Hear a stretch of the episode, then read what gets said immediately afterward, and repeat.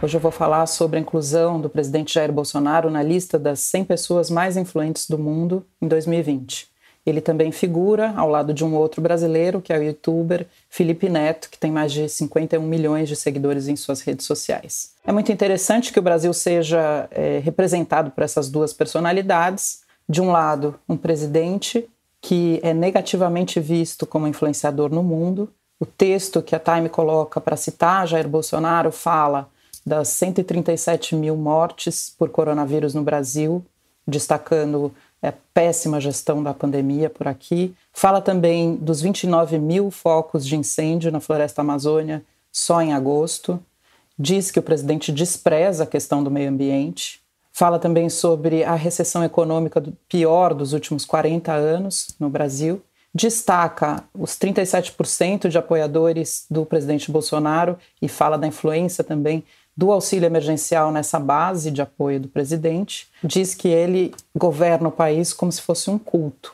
Então é muito crítica a mensagem da Time em relação ao presidente Jair Bolsonaro. Né? Ele figura ao lado de Donald Trump, Xi Jinping, que é o presidente da China, a chanceler alemã Angela Merkel e o candidato à presidência dos Estados Unidos, Joe Biden, junto com a sua vice, Kamala Harris. Muito interessante que ele também esteja ali ao lado de Felipe Neto, porque Felipe Neto tem sido também uma voz crítica ao presidente, ao governo Bolsonaro.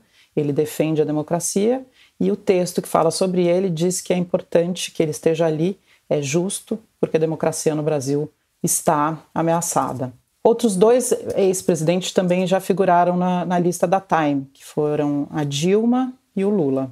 Mas é muito interessante que isso esteja acontecendo justamente nesta quarta-feira, né? A lista foi publicada na noite de terça, mas hoje está repercutindo muito essa notícia, porque o presidente Jair Bolsonaro falou ontem na abertura da Assembleia da ONU, justamente corroborando com esse perfil que a Time traz dele, né, dessa influência negativa no mundo.